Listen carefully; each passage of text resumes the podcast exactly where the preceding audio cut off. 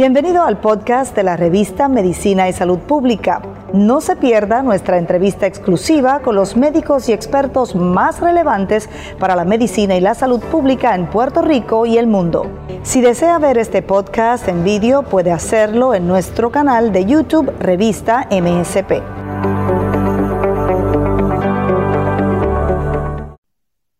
Gracias por hacer conexión una vez más con nosotros en MSP. Estamos complacidos, como siempre, de llevarles a ustedes información vital en materia de salud y de ciencia, porque la ciencia y la salud siempre son noticias. Soy Mayerlin Velosa y hoy para hablar de un tema muy importante, un tema relacionado también con Puerto Rico, y es el tema de las enfermedades renales, de la diálisis. Justamente eh, este proceso en el cual se extraen las toxinas y el exceso de agua en la sangre, que se utiliza también como terapia renal sustitutiva, eh, debido a la pérdida de la función renal que tienen estos pacientes y para hablar justamente de los tratamientos, eh, de los accesos vasculares para dializarse, nos acompaña hoy un experto. Vamos a darle la bienvenida al doctor Carlos Rivera Bermúdez. Él es especialista en neurología y medicina interna y además es director médico del Centro de Accesos Vasculares en el Hospital Auxilio Mutuo.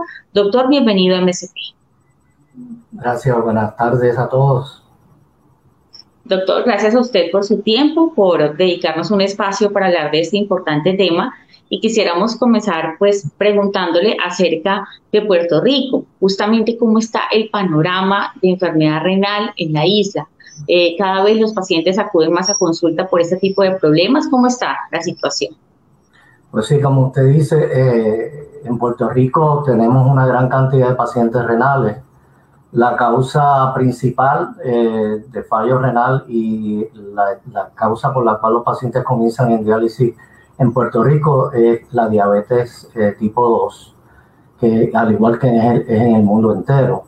La segunda causa es hipertensión y después de eso pues tenemos enfermedades inflamatorias del riñón o vasculares, pero principalmente más del 60% de los pacientes que comienzan diálisis en Puerto Rico son debido a diabetes, que muchas veces también está acompañado de hipertensión.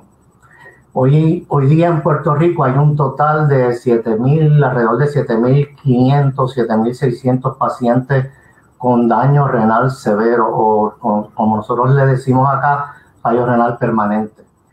De esos, es, alrededor de 6.300 están en diálisis, lo que la mayor parte de la gente conoce como el riñón artificial riñón, artificial, eh, artificial y diálisis peritoneal, y como 1.265, eh, estos son cifras tan recientes como febrero del 2000, eh, febrero 28 del 2021, eh, tenemos 1.265 pacientes trasplantados.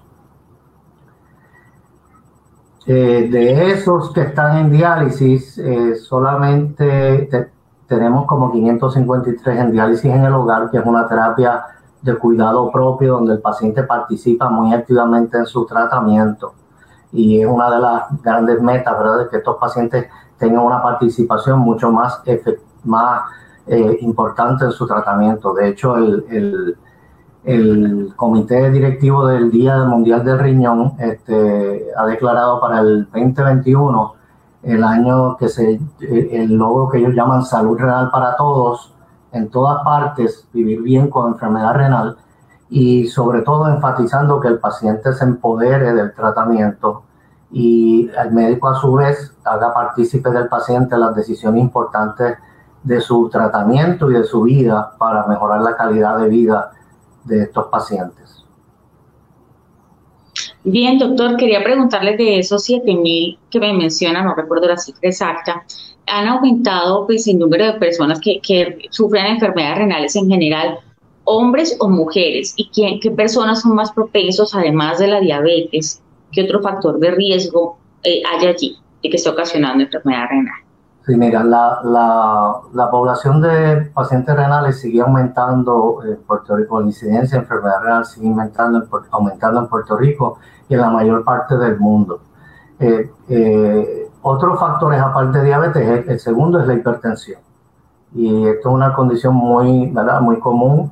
Eh, mucha gente tiene hipertensión y es importante el, cuidado, la prevención eh, y el tratamiento efectivo de la hipertensión en todos los pacientes para evitar que, que ¿verdad? puedan llegar a un daño renal tan severo eh, que tengan que requerir este, tratamientos de diálisis. Eh, fallo renal permanente, como hemos hablado, este, ya más o menos lo hemos mencionado, pero realmente hay tres, tres formas de tratarlo, o dos formas de tratarlo mayores, que son diálisis, ¿verdad? Que esencialmente es como reemplazar la función de riñón, principalmente mejorando eh, ¿verdad? La, la, filtración de agua, la eliminación del agua y mejorando la excreción de las toxinas, ¿verdad? Los productos que, del metabolismo normal del cuerpo, que normalmente uno no se da cuenta que esto está pasando y que el riñón está activo tanto eh, y es tan importante ¿verdad? para nuestra salud. Eh, pero hay que recordar que el riñón está trabajando, como yo digo, 24/7 todo el tiempo. Estos tratamientos de reemplazo de diálisis trabajan solamente parte del tiempo. En el caso de diálisis peritoneal es un poco más parecido al, a la función normal del riñón en el sentido que es un tratamiento que se lleva a cabo los siete días de la semana, la, las 24 horas del día. Y por eso, pues, eh, los resultados muchas veces son eh, superiores eh, a hemodiálisis y la calidad de vida de estos pacientes es mucho mejor. es un paciente, que, es un tratamiento que se da en las casas, este, así que el paciente solamente va al médico quizás una vez al mes o cuando tenga complicaciones.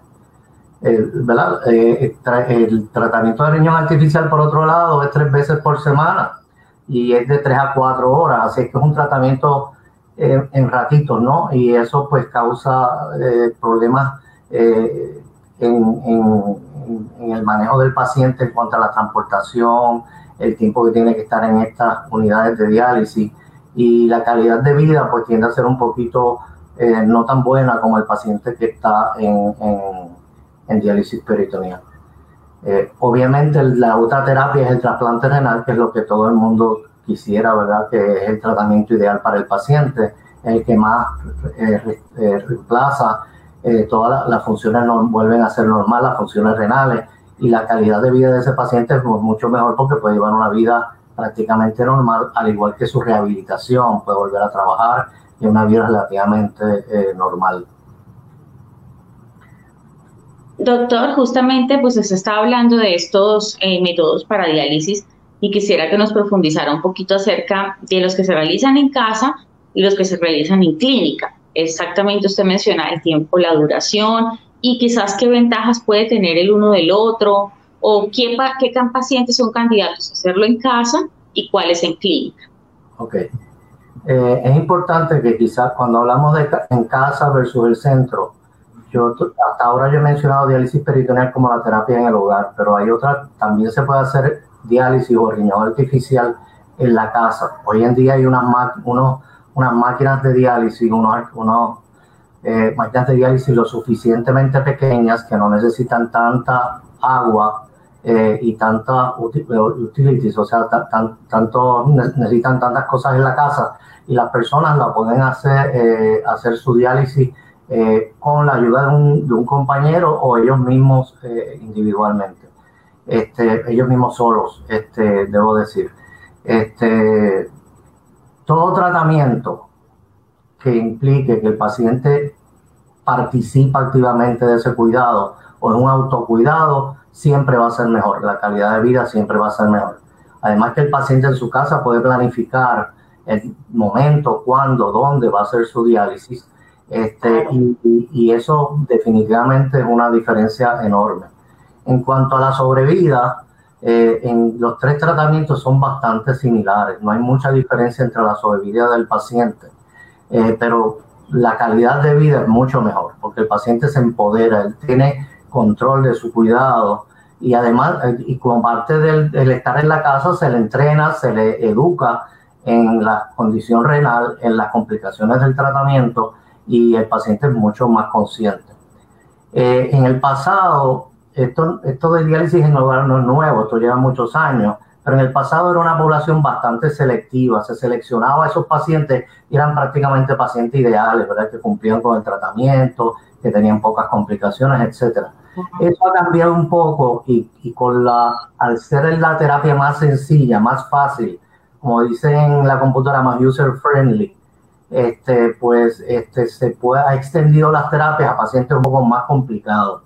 Eh, la ventaja entonces, entonces para esos pacientes es que como se pueden dializar, no están restringidos a las tres veces por semana, pueden coger tratamientos a veces hasta prácticamente todos los días, tratamientos más cortos, mejor tolerados, y de esa forma se puede lograr resultados mucho mejores desde el punto de vista clínico y nuevamente, más importante que nada, el paciente eh, se siente mucho mejor. Doctor, eh, ¿qué pacientes o qué síntomas más bien tiene un paciente que requiere diálisis? ¿Cuáles son esos síntomas de alarma que deberían acudir inmediatamente un profesional para que le pueda determinar qué tipo de tratamiento requiere en cuanto a la diálisis? Mira, la enfermedad renal crónica, se llama crónica, porque tarda muchos años. Todo cambio que ocurre poco a poco a lo largo de un tiempo tan largo, que estamos hablando de 20 o 30 años, el paciente se acostumbra. Así es que son cambios que el paciente a veces no nota, tiene que estar muy pendiente a ellos. Siempre hablamos de hinchazón de las piernas, hablamos de dificultad respiratoria, eh, que debe, tiene que ver con la retención de agua y sal en el cuerpo, que los riñones no lo pueden eliminar. Se habla del cansancio, eh, que no pueden caminar porque están la hemoglobina baja. Muchos, todos sabemos que el riñón filtra y bota agua, pero no sabemos que el, riñón también es un órgano endocrino, produce hormonas y una de las hormonas que produce, algunas tienen que ver con el control de la presión, pero otras tienen que ver con la hemoglobina, son las que estimulan la médula ósea, que es la fábrica para las células rojas que es donde va, va a estar la hemoglobina. Así que un paciente que tiene fallo renal progresivamente va perdiendo la capacidad de producir células rojas y hemoglobina y se pone anémico. Eh, tiene que ver también, produce hormonas que tienen que ver con la enfermedad ósea, ¿verdad? Con la fortaleza de los huesos y el depósito y el manejo de calcio en el cuerpo y en los huesos. Así es que todos estos síntomas pueden ser pasar desapercibidos, pero el paciente puede empezar a sentirse cansado, dolor en los huesos, debilidad. Eh, desde el punto de vista gastrointestinal, pues a veces dejan de comer, les da lo que se llama anorexia, que es que no, no les da hambre. Eh, y eh, al, al, ocurrir todas estas cosas empiezan a malnutrirse, a perder peso y, y ponerse pálidos, etcétera. Sé que son muchos síntomas pequeños, pero que poco a poco, pues, nosotros lo juntamos, le llamamos un, síndrome, ¿verdad? Cuando hay varios síntomas juntos. Eh, todos esos juntos, pues, nos hacen el, pensar en que el paciente tiene fallo renal. Eh, temprano, pues, lo importante es detectar temprano la diabetes y manejarla apropiadamente, eh, controlando el azúcar estrictamente manejar este, la hipertensión de forma temprana. Eh, una vez que la detectemos, es importante seguir las dietas bajas en sal y utilizar los medicamentos apropiados, seguir las instrucciones médicas y, ser cumplidor con la terapia. Eh, eso es lo más importante desde el punto de vista del paciente. Eh, así que esos son realmente los síntomas. Doctor, y ningún síntoma es menor, usted lo acaba de decir, es importante analizarlo porque es una evolución, estas enfermedades evolucionan con los años y es importante acudir a un especialista apenas se presenten para saber exactamente cómo proceder. Doctor, en cuanto a este tipo de, de procedimientos que ya nos mencionó, el tipo de diálisis, ¿existen riesgos, digamos, efectos secundarios cuando se realiza? ¿Cualquiera de ellos? Sí, bueno, como toda la vida este, eh, y en la medicina, este, toda terapia tiene riesgo. Eh, y sí, el tratamiento de diálisis no es un tratamiento este, para, para mantener la vida, es un tratamiento que, que es necesario. Así que las complicaciones que ocurren en diálisis este, las tenemos que, que aceptar, o no más que las complicaciones, la, la realidad de diálisis tiene que ser aceptada por el paciente y la familia este, porque sí va a haber cambios en la forma de vida de ese paciente. Eh, va a depender ahora de un, de un artefacto, de una máquina, de un tratamiento, y eso tiene complicaciones psicológicas y, y, de autoestima para el paciente. Además de eso están las complicaciones médicas, ¿verdad? El tratamiento no es un tratamiento inocuo, ¿verdad? Estamos haciendo unos cambios eh, en químicas, en agua, rápidamente en muchos de estos tratamientos y el paciente eh, puede tener síntomas, ¿verdad? Le puede bajar la presión, puede marearse, etcétera. Hoy en día, pues, ya, ¿verdad? Tenemos máquinas nuevas, tenemos máquinas que están controladas por computadoras, que son mucho más eficientes y a la misma vez mucho más efectivas. Eh, y, tenemos, todas las máquinas tienen muchas alarmas para las distintas complicaciones. El personal que da cuidado a estos pacientes eh, un personal especializado que se ha entrenado en manejar las complicaciones. Así que en realidad es un tratamiento dentro de todo bastante seguro eh, y podemos este, manejar todas esas complicaciones. Eh, pero como todo, ¿verdad? Un tratamiento diferente. hay que, ¿verdad? que, tenemos que, el paciente tiene que tener un acceso vascular, si es una hemodiálisis, y de ahí se saca la sangre y se circula por esta máquina que no es otra cosa que un filtro, ¿verdad? Que va a filtrar el agua y las químicas que están de más y esa sangre se le devuelve a la misma vez que se saca, es prácticamente una bomba rotativa, ¿verdad? Este, para que no haya mucha sangre lejos del cuerpo, pero ¿verdad? Todo esto es un proceso que, que no es lo normal, o sea... claro. Doctor, y justamente usted también menciona, pues entre los riesgos también las personas que sufren del corazón, tienen problemas también eh, afecta la diálisis a las personas con, problemas cardíacos o, en algunos casos? Realmente, fíjate, la, causa principal de muerte en pacientes en diálisis es condiciones cardíacas. Mm. Así es que sí eh, afecta la condición cardíaca.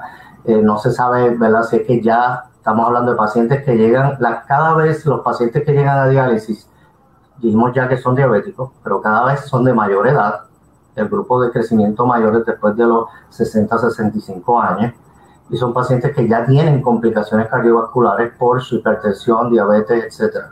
Si es que qué vino primero, qué llegó después, pues a veces es difícil eh, establecer, ¿verdad? Pero sí, cuando uno mira cuál es la causa principal de muerte, es, eh, es enfermedad cardiovascular. Doctor, ¿qué pasa si un paciente... Sí, continúa. Sí, sí, es un es un, causa un estrés al corazón porque estamos removiendo líquido rápidamente. sé que sí tiene implicaciones cardiovasculares grandes. Doctor, le voy a preguntar sobre eh, la importancia de la diálisis. ¿Qué pasa si un paciente no se dializa? Digamos, eh, ¿qué sucede? Para que las personas entiendan un poco la dimensión y también acudan a hacerse el tratamiento. vamos, o sea, si partimos desde el punto que el paciente que llega a diálisis es porque tiene fallo renal permanente, eso quiere decir, mira, si, pensamos que la función normal es, un, es 100, un 100%, si el paciente tiene una función de menos de un 10% y usualmente es menos de un 5%, pues tiene un fallo renal severo. En un paciente que tiene un fallo renal severo no puede manejar apropiadamente el líquido. Quiere decir que si toma agua de más no la puede eliminar y va a desarrollar se va a sobrecargar el, el, el, cuerpo eh, y va a desarrollar fallo cardíaco. Tampoco puede manejar correctamente los electrolitos. Los electrolitos que llamamos son el sodio, el potasio en la sangre, el bicarbonato, el cloro y otras sustancias, muchas otras sustancias. Todas esas cosas cuando se acumulan, que no se pueden eliminar con el riñón, pues pueden causar eh, la muerte. Eh, algunos de forma más paulatina, otras de forma más rápida. Por ejemplo, el potasio es bien peligroso porque causa arresto cardíaco, porque interfiere con la conducción eléctrica en el corazón. Así es que, eh, y las toxinas por otra vez, por otro lado, que es la otra parte que elimina el riñón, pues las toxinas eh, dañan todos los demás órganos, dañan el corazón, el cerebro, el mismo intestino, todos prácticamente todos los órganos están funcionando en un ambiente inhóspito, un ambiente que está lleno de toxinas. Así es que sí hay muchos síntomas, este, y cuando hablamos de diálisis es porque no hay otro remedio, hay que buscar un reemplazo para la funcionalidad debido a muerte. No es una opción, definitivamente. Doctor, claro, sí, continúe tranquilo. No, no hay mucha opción, dijo, sí, no, eso mismo. Perfecto. Doctor, le agradecemos mucho al doctor Carlos Rivera Bermúdez, especialista en nefrología y medicina interna, que además él es director médico del Centro de Accesos Vasculares en el Hospital Auxilio Mutuo, que nos ha dado justamente un panorama acerca de la diálisis, cuáles son los tratamientos que existen y pues sobre todo la, el principal objetivo que tiene, que es mejorar la calidad de vida de los pacientes con, con problemas renales. Doctor Carlos Rivera, mil gracias por estar con nosotros en MSP. Gracias a ustedes darme esta oportunidad de, ¿verdad? de transmitir esta información tan importante eh, para todos los oyentes, no solamente para los pacientes de diálisis, sino para todos los demás ahí que a veces no nos damos cuenta, pero la enfermedad renal dicen que es como un iceberg, como una pirámide, donde solamente vemos la puntita, aquellos pacientes que llegan a diálisis, pero esa gran base de pacientes que tienen diabetes, hipertensión, y otras condiciones, muchas veces no llegan al final, no llegan a verse la punta del iceberg por fuera del agua, porque mueren en el camino, ¿verdad? Así es que es importante que todos estemos pendientes de todas estas complicaciones, todos estos factores de riesgo y los manejemos rápidamente. Eh, porque mm, prevenir vale, no tiene precio. O sea, no hay forma de no hay forma de lograr este, el beneficio de una buena prevención y una buena salud.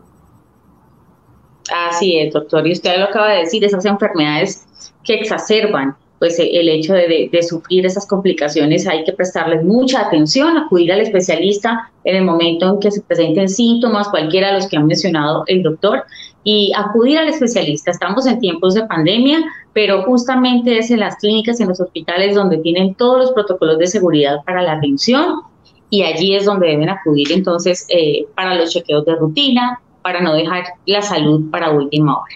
Gracias al doctor y gracias a ustedes también por haberse conectado, a toda la comunidad que nos acompañó. Recuerden que si a cualquiera de sus allegados a usted le puede interesar esta información, la puede compartir y estamos en todas las redes sociales. La ciencia y la salud siempre son noticia. Feliz noche.